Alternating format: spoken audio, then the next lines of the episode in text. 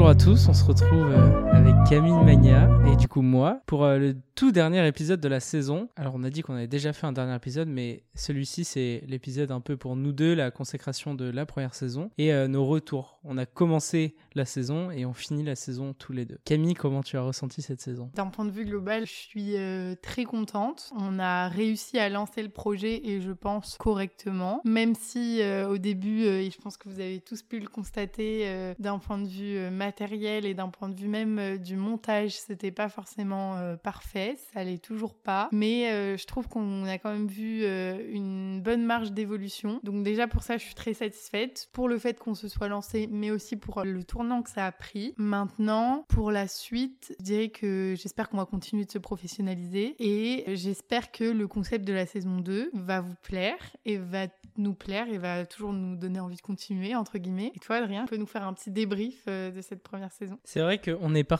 on a commencé euh, le podcast sans savoir réellement où on allait et sans compétences. C'est-à-dire qu'on a appris sur le tas. On a commencé avec du matériel qui était de base et euh, on a évolué. C'était très intéressant et j'ai envie de dire, ça m'a apporté des compétences que j'aurais pas pu avoir euh, dans un autre travail, je pense. Le point qui m'a le plus plu, je pense, c'est la rencontre sociale que vous, vous avez pu vivre, que vous avez pu entendre, mais en tout cas, nous, de rencontrer ces présidents, secrétaires généraux de mouvements jeunes, c'était formidable. C'est-à-dire intellectuellement, de rencontrer tous les spectres politiques, ça nous a aidé à nous positionner, nous, en politique, mais en fait, euh, on se rend compte qu'ils euh, ont tous euh, une part de sincérité et de conviction dans leur ADN politique. Et pour le coup, c'était formidable et ça m'a marqué. Bah, moi aussi, franchement, ce côté rencontre, et je le dis depuis le début, c'est quelque chose que j'ai vraiment, vraiment apprécié. D'autant plus qu'effectivement, même si on est engagé, c'est vrai qu'on reste un petit peu dans son prisme militant une fois qu'on est fixé. Et le fait d'être allé voir euh, à droite, à gauche, euh, c'est littéralement le terme, ça a permis aussi, euh, même au-delà de faire évoluer peut-être notre opinion politique, surtout d'apprendre à connaître et à saisir les enjeux de chaque parti.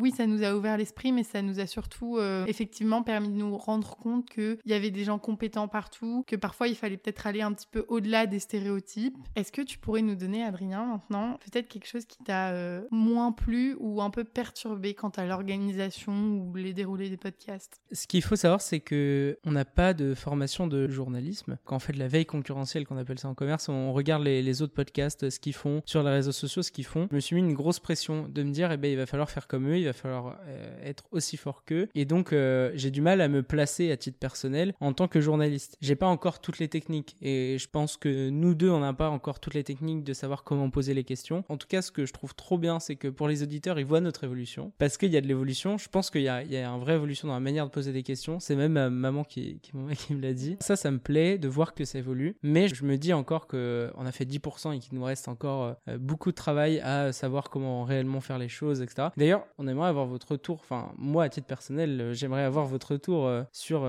sur comment vous ressentez, comment vous comparez les podcasts. S'il y en a qui écoutent beaucoup de podcasts. Toi, tu ressens une difficulté pas forcément de difficulté, mais quelque chose qui t'a moins plu dans la réalisation du podcast? D'un point de vue technique, je pense que je dirais pas que j'ai les compétences entières, entre guillemets, pour euh, faire de la réalisation de podcast, mais je pense quand même que je peux me permettre de dire que euh, je sais comment ça fonctionne. Et ce qui m'a le plus frustré, parce que du coup, pour remettre dans le contexte, même si pour ceux qui nous écoutent euh, régulièrement, vous, savez certainement, mais avec Adrien, on est quand même étudiant. Moi, j'ai un job à côté. On est tous les deux engagés en politique, dans des associations, etc. Donc le podcast, c'est quelque chose qui nous fait plaisir. Je pense que ce qui m'a le plus frustré, c'était de parfois faire les choses un peu trop dans la précipitation et du coup pas pouvoir fournir un produit fini comme je l'entendais. Mais en même temps, je suis contente pour cette première saison, qu'on ait su quand même s'imposer un rythme jusqu'ici et qu'on ait su à peu près s'y tenir. Quelque part, ça m'a permis de me structurer entre guillemets parce que c'est comme si on lançait une entreprise là actuellement ce qu'on fait et du coup on n'a pas de patron, on n'a personne pour nous dire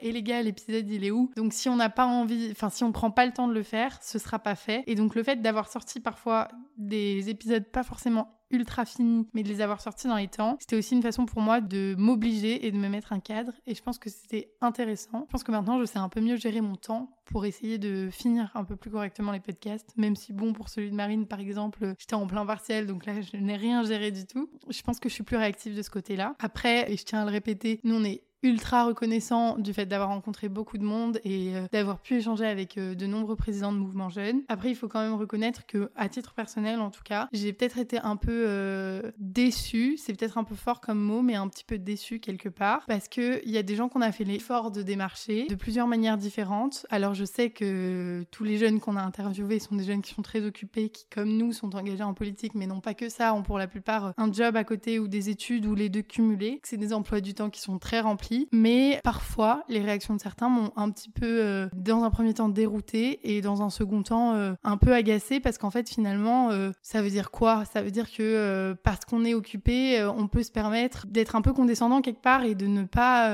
traiter une personne qui est en face de vous comme votre égal. Donc je pense que ça, dans mon parcours personnel et d'un point de vue professionnel, entre guillemets, puisque je sais très bien que ces présidents de mouvement jeunes veulent peut-être pas en faire leur métier toute leur vie, mais il y a quand même une perspective de professionnalisation. Et moi, moi qui ai pour ambition de continuer la politique, j'espère que et je dis pas que j'y arriverai parce que je sais qu'encore une fois le planning est très chargé, mais j'espère que je pourrai faire l'effort de euh, prendre du temps pour chaque personne qui me démarche. Et même si vous voulez pas participer au projet, juste le fait de dire désolé, je suis très occupée, je trouve que c'est déjà une euh, preuve de respect et euh, d'intelligence. Ce qui s'entend en plus parce que même si c'est le concept qui a pas plu, ça arrive et au contraire, enfin, je pense que nous on était vraiment dans cette perspective d'échange. Donc c'est peut-être là où on est, enfin moi personnellement où je suis le plus déçue, c'est qu'il n'y a même pas eu de retour, même ne serait-ce que négatif parce que on a besoin d'en entendre aussi. Euh. C'est vrai qu'on a rencontré quelques difficultés du coup pour, euh, pour rentrer en contact. Alors dans la majeure partie des cas, ça s'est super bien passé. C'est vrai que pour certains, euh, ça a été plus compliqué on a un flou sur le fait que euh, soit ils n'avaient pas d'intérêt sur le podcast, ils ne voulaient pas, mais sauf qu'on a eu quelques réponses. Hein. Donc on a un vrai flou sur euh, qu'est-ce qu'ils ont pensé de nous, qu'est-ce que euh, les personnes qui nous ont pas répondu, est-ce que ils ont pas du tout aimé le podcast ou ils avaient vraiment pas le temps? Voilà, on a un flou sur ça et c'est vrai que c'est un peu ça qui que j'ai trouvé dommage aussi sur le podcast. Je vais revenir sur l'organisation. C'est vrai qu'au tout début, alors nous le premier épisode du podcast, on a sorti en janvier, je crois, en janvier. Et nous, en fait, on a commencé à travailler mi-septembre. Et donc, on se faisait des, visios assez régulièrement. Et moi, à titre personnel, je sais pas où on allait, quoi. Euh, c'est-à-dire qu'on commençait à créer quelque chose, mais euh, je me suis investi dans euh, des projets qui n'ont pas abouti. Donc, en fait, c'était un flou et surtout sur des compétences que je connaissais pas. Donc, au début, c'est vrai que j'étais inquiet et qu'au final, je l'ai jamais trop montré. Je sais même pas si tu le sais vraiment comment je l'ai géré. C'est-à-dire que j'ai juste voulu imposer un cadre un peu trop strict. Et d'ailleurs, à un moment donné, je me suis un peu perdu parce qu'au début, moi, dans l'organisation, au début du podcast, il y a un moment donné où voilà, je, me suis perdu. Et après, je me suis repris. Et donc, ensuite, on a restructuré avec une vraie organisation qui, moi, m'a permis, en tout cas, d'être plutôt régulier quand même, euh, même si c'est un travail, ouais, avec l'emploi du temps, etc. Mais sinon, c'était hyper formateur. Enfin, vraiment, euh, hyper formateur. Très formateur et très enrichissant. Après, moi, s'il y a quelque chose que j'aimerais pouvoir développer plus, c'est l'aspect euh, communication, mais pour essayer de vraiment créer une petite communauté. Parce que euh, ça me plairait vraiment d'avoir plus de retours, euh, d'avoir plus d'échanges sur ce que vous attendez quant au podcast, ce que vous voulez voir dans les épisodes. Et c'est vrai que même si on a vu, hein, on, a quand même... Bon, alors c'est pas la folie, hein, on fait pas 100 000 écoutes par mois, loin de là, mais il y a quand même un peu de réactivité derrière. donc c'est pas grand chose, mais ça fait quand même plaisir. Mais on n'a pas encore euh, réussi à créer une vraie communauté, je pense, euh, autour du podcast, même s'il y a certains d'entre vous euh, qui nous écoutent régulièrement. Je suis curieux de savoir ce que les gens pensent, non seulement du podcast, mais surtout ce qu'ils veulent à l'avenir. Et je sais pas si toi, t'imagines un peu le ressenti des gens ou pas pour mes proches entre guillemets ou les gens qui sont plus ou moins proches de moi donc euh, des amis d'amis qui écoutent ou je sais ce qu'ils pensent du podcast. Donc il y a un peu cette notion oui de pour certains peut-être d'apprenti journaliste euh, vous commencez mais vous êtes quand même pertinent même si ça se voit que vous n'êtes pas super confiant. Je sais pas si c'est ce que tout le monde pense mais en tout cas euh, c'est des remarques que j'ai déjà pu entendre. Il y a aussi ce côté c'est enrichissant le fait que ce soit apolitique et que vous veniez de deux univers politiques un peu différents et que du coup vous vous émettiez pas forcément de jugement de valeur. Mais après, euh, ce qui est un peu perturbant, c'est qu'on entend ça d'un côté et que le lendemain, il y a quelqu'un qui va nous dire euh, ce serait super intéressant que vous preniez position. Moi, je sais que ce serait super intéressant qu'on prenne position, mais, et je pense que c'est là où on a peut-être un peu de mal encore tous les deux à se positionner. Enfin, je pense qu'on n'est pas tout à fait d'accord là-dessus. Mais c'est est-ce qu'on veut faire de la politique via ce podcast ou est-ce qu'on veut faire du journalisme et de l'éducation entre guillemets? Et pour moi, si on veut faire de la politique, ben dans ce cas-là, ouais, il faut être peut-être plus clivant, poser des questions d'actualité. Mais si on veut que ce soit vraiment euh, éducatif, je trouve que ça sympa ce processus de tu découvres la personne au fil de l'eau pour voir jusqu'où il en est arrivé et comment ça s'organise maintenant dans sa vie. C'est plus euh, partager une expérience pour montrer que tout le monde peut y arriver. C'est hyper intéressant cette question. En vrai, je me suis déjà posé, on se l'est déjà posé, on a déjà débattu. Moi, je, vois même une autre question. Or, c'est un peu lié, mais pas vraiment. À quel point notre parole prend part euh, dans le podcast euh, et dans quel format? Et je pense qu'il y a des formats qui sont nécessaires où on laisse les autres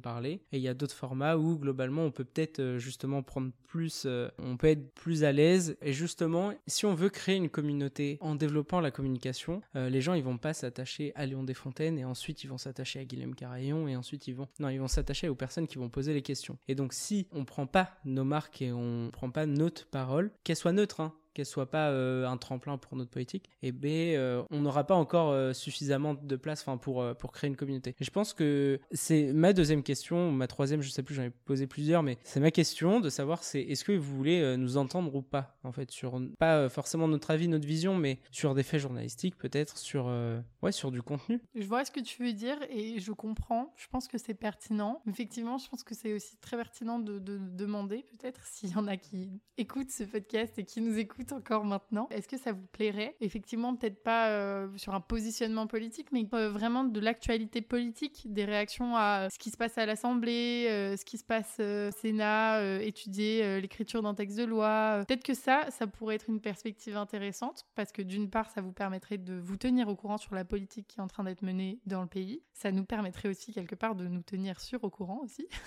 Il y avait un autre euh, aspect, ce qu'il faut savoir, c'est qu'on a rencontré tous les invités un par un et que tous en une heure et demie, même si c'était à travers le podcast, régulièrement en fait on disait bonjour et après on disait au revoir à la fin du podcast et on avait le temps d'avoir euh, une petite discussion, mais qui n'était pas énorme. Et même dans cette heure et demie, on sent l'évolution, c'est-à-dire qu'on connaît pas la personne avant de commencer le podcast, et on sent l'évolution et on commence à se sentir à l'aise, et euh, limite on crée un peu euh, un lien, une connexion avec l'invité. Et en fait, pourquoi je parle de ça, c'est que Léon Desfontaines, c'est notre premier podcast, et là on a appris que il allait la tête de liste des européennes, donc il est plus secrétaire général des jeunes communistes. Et en fait, c'est fou parce que dans le podcast, on est parti du podcast, on a dit, déjà on était impressionné parce que c'est plus lui qui nous a mis à l'aise que, nous, c'était notre tout premier podcast. C'est fou parce qu'on s'est dit, on est parti, euh, bah, Léon Desfontaines, il, va aller loin, quoi, parce qu'il est bon, il parle bien, et, euh, et on, a un peu ressenti ça un peu avec tout le monde, et, ça, ça m'a mis une claque de, de savoir que ces jeunes-là, ils étaient propulsés, et qu'à la base, tous, ils nous ont dit, en croyant être exceptionnels qu'ils venaient pas d'un milieu politique. Finalement, ils viennent tous pas trop d'un milieu politique. Et c'est fou parce que c'est un jeune normal, quoi, euh,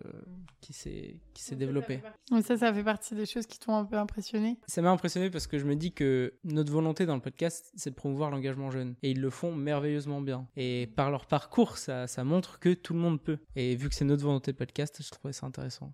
Et d'ailleurs, on tenait à remercier euh, tous les invités, surtout les premiers, parce que déjà ils connaissaient peu le podcast, enfin ils savaient pas ce qu'on allait faire. Euh, Léon Defontaine nous a fait confiance, il n'y avait aucun épisode, euh, il pouvait pas se reposer sur notre travail, donc il a découvert le jour même. J'espère que ça n'a pas trop déçu. Et en fait, il a non seulement été invité, mais il a pris part à l'organisation du podcast en nous donnant des contacts d'invités. Et c'est comme ça que ensuite on a pu avoir d'autres invités. Donc ça, on remercie pour ce partage de contacts qui a fait qu'on a pu aller plus loin dans, dans le podcast. Ce qui m'a fait beaucoup aussi, c'est, euh, bah, je sais pas si vous avez un peu suivi, mais certainement oui. Les jeunes de la NUPES euh, ont appelé à une candidature commune euh, aux européennes. Et du coup, je sais que moi, par exemple, ça m'a beaucoup marqué de retrouver trois personnes qu'on avait interviewées individuellement, partager des meetings ensemble, des interviews ensemble, parce qu'il y a peut-être quelque chose que vous avez ressenti sur certains podcasts, parce que certains ont fait le commentaire parfois, c'est que tous, même s'ils s'apprécient pas forcément, se connaissent et sont amenés à se croiser. Et on a souvent l'impression que c'est euh, les présidents de mouvements jeunes de gauche qui se connaissent et les présidents de mouvements jeunes de droite qui se connaissent. Mais c'est pas vrai. Ils sont déjà tous rencontrés, ils se connaissent tous et ils sont amenés de temps en temps, bon alors forcément plus avec ceux qui sont de la même sensibilité politique qu'eux, mais euh, à échanger et à se rencontrer. Je le savais mais euh, je pense que j'avais pas pris la mesure et c'est quelque chose qui m'a fait beaucoup rire euh, de m'imaginer euh, toutes ces personnes très différentes d'un point de vue humain, mais aussi très différentes d'un point de vue politique se retrouver autour d'une table. Enfin, rien que d'y penser, ça me fait rire. Nous, on a des idées pour la saison 2. On vous a déjà fait un petit sondage sur les réseaux sociaux qui a eu quelques retours. On hésite à ouvrir le spectre de l'engagement en montrant un petit peu quel type d'engagement autre que les mouvements jeunes existent, c'est-à-dire euh, d'aller interviewer euh, une fois un lobby citoyen, une fois un syndicat étudiant, une fois, je sais pas, une association. Ou est-ce que ça vous tenterait aussi, peut-être à travers la deuxième saison, de découvrir les métiers du politique, mais pas uniquement ceux dont vous entendez tous parler. Et peut-être que ce serait intéressant euh, de découvrir un peu ces métiers plus de l'ombre et moins valorisé en politique, plutôt que de toujours, euh, même si on va essayer de le faire aussi, on entend souvent parler des députés, de leurs collabs, des sénateurs, de leurs collabs, des ministres, etc. C'est hyper intéressant et on serait plus qu'heureux de pouvoir euh, rencontrer des députés et même pourquoi pas des ministres, même si à ma connaissance, il n'y en a pas qui ont moins de 30 ans. Mais on fera une petite entorse, et d'aller découvrir des métiers un peu plus inconnus aussi. Et bien sûr, euh, on n'oublie pas non plus les métiers des collectivités territoriales, puisque euh, les maires et consorts ont tout à fait leur place. À savoir qu'on peut éventuellement, je sais pas, peut-être qu'on va le couper, mais combiner les deux, combiner les deux saisons où on, on alterne entre un épisode avec un président de l'UNEF et un ministre ou un greffier. Ouais, le débat reste ouvert comme vous pouvez le constater. N'hésitez pas à donner votre avis. J'ai une dernière question pour toi Camille. Cette question, je pense qu'elle va rester. On l'a posée à chaque fin de podcast. Et euh, après un an, j'espère qu'il y aura après deux ans, après trois ans, en tout cas après la première saison, qu'est-ce que tu dirais à un jeune qui souhaite s'engager? Je pense que je dirais à un jeune qui souhaite s'engager, alors ça va être cliché, mais tout le monde l'a dit, foncez, lancez-vous, ça c'est une réalité. Il faut pas avoir peur de s'engager. Je vais plus parler de l'aspect politique parce que effectivement les jeunes ont tendance à le faire plus facilement dans le milieu associatif, mais c'est pareil pour le milieu associatif. N'hésitez pas à vous lancer, ne serait-ce qu'en euh, vous renseignant et à l'en faire euh, un apéro avec tel mouvement jeune juste pour voir si ça vous correspond. Parce que vous allez voir que rien que ça, ça fait l'effet de bascule. Il y a moins d'un pour cent, enfin il y a 1% des Français qui sont euh, encartés. Donc il faut bien vous dire que les mouvements jeunes et les partis politiques, c'est des gens qui, même si c'est pas forcément massif, cherchent toujours à recruter entre guillemets. Donc ils seront jamais fermés à une nouvelle adhésion, peu importe qui vous êtes, peu importe d'où vous venez. Et si vous êtes pertinent, ça ne fera qu'enrichir leur réflexion. Je sais qu'il y a beaucoup de jeunes qui ne s'engagent pas politiquement par rapport à ça, en se disant euh, je suis pas d'accord euh, avec toutes les idées du parti. Donc déjà dans un premier temps, si vous êtes dans cette optique-là, mais que vous avez quand même envie de vous engager, je vous conseillerais de vous tourner vers une association peut-être qui a les mêmes valeurs que vous et qui défend un objectif que vous avez envie de défendre. Mais dans un second temps, et moi c'est ce qui m'a donné envie de m'engager, je vais reprendre euh, les mots euh, d'une personne qui a fait euh, la campagne présidentielle avec Jadot et qui m'a donné envie de m'engager, mais qui a dit une fois à une conférence à mon école, si vous attendez d'être d'accord avec quelqu'un, vous ne vous lancerez jamais à moins de créer votre mouvement. Parce que les partis politiques en France ont été créés autour d'une personne ou d'un corpus d'idées d'un petit groupe de personnes. Donc je dirais, attendez pas d'être 100% convaincu par un parti politique. Mais si vous voyez que vous avez quand même des tendances à être plus d'accord avec l'un qu'avec l'autre, allez-y. Essayez de vous imprégner de l'idéologie du parti. Essayez aussi de faire passer un petit peu de vos idées dans le parti pour essayer de le faire évoluer vers ceux que vous attendez et ce à quoi vous pensez que l'avenir de la France doit correspondre. Et si vous voyez que finalement le parti n'est vraiment pas en accord avec vos valeurs et vos idées, c'est pas grave de changer. Je pense que les jeunes qui changent de parti en fonction de comment évolue la ligne d'un parti, si vous changez de parti parce que euh, les idées que défendent le parti sont plus en accord avec vos valeurs et c'est pas la vision que vous avez envie d'avoir pour la France de demain, je pense que vous ferez jamais une erreur. Et le premier qui sera à vous dire euh, mais euh, en fait t'es un opportuniste, t'es parti juste pour avoir des places, il faudra juste être capable de lui répondre au contraire, j'aurais pu rester et continuer de monter. J'ai fait le choix de partir en accord avec mes idées. Et ça, je pense que c'est quelque chose de très important parce que, euh, et on l'a souvent dit dans le podcast, les partis politiques en France aujourd'hui se présentent souvent comme des familles politiques et on a tendance à rester enfermé dans ce prisme politique parce qu'au final, on s'est fait des amis. La politique, c'est aussi des moments conviviaux et on se dit que si on part, on va tout perdre. Ben, je vous le dis, vous ne perdrez pas tout et les gens qui sont devenus des amis à travers de votre parcours politique resteront des amis. Et pour les autres, c'est que c'était pas vraiment des amis. Voilà. Donc je vous dirais allez-y, foncez, n'ayez pas peur de vous tromper parce que tant que vous êtes en accord avec votre idéologie et que euh, vous voulez faire évoluer les choses dans le bon sens, vous ne serez jamais en tort et même si vous allez quelque part et que vous vous rendez compte que c'est pas vous, vous avez le droit de changer, vous avez le droit de partir, vous avez le droit de prendre une pause, vous avez le droit d'arrêter la politique, vous avez le droit de faire ce que vous voulez. Et toi, Adrien, qu'est-ce que tu dirais à un jeune qui, voudrait se lancer? Je crois qu'il y a une frustration naturelle et un peu permanente quand on grandit de se dire que la politique c'est très lointain et que je suis pas du tout légitime à parler. Or, euh, pour moi, c'est complètement faux. Tout le monde a un peu sa part euh, de voix, sa parole euh, dans une démocratie moderne et notamment dans, la nôtre. Et donc, c'est important que vous vous engagiez. Vous êtes malade, vous vous sentez pas bien psychologiquement. Et eh bien, le premier pas, un des premiers pas qui est hyper important et qui fait 50% du travail, c'est aller voir un psychologue. Enfin, en tout cas, ou aller voir un médecin, en parler. Et juste ce premier pas-là de en parler, c'est 50% du travail quand on se sent pas bien psychologiquement. Bah, c'est exactement la même chose dans la libération de la parole. S'engager, passer euh, le pas, et là c'est un vrai pas euh, de la porte d'un apéro, d'un after-work euh, politique, et de avoir un débat avec quelqu'un, c'est 50% du travail dans ta propre libération de ta parole. Bah, merci beaucoup Adrien. Merci à toi, et, et j'espère que la, la deuxième saison va être encore plus animant que la première, et je suis très heureux et très fier. Merci beaucoup Camille. On espère que cette première saison vous a plu et que ça continuera de vous plaire et qu'on va continuer de s'améliorer. Bisous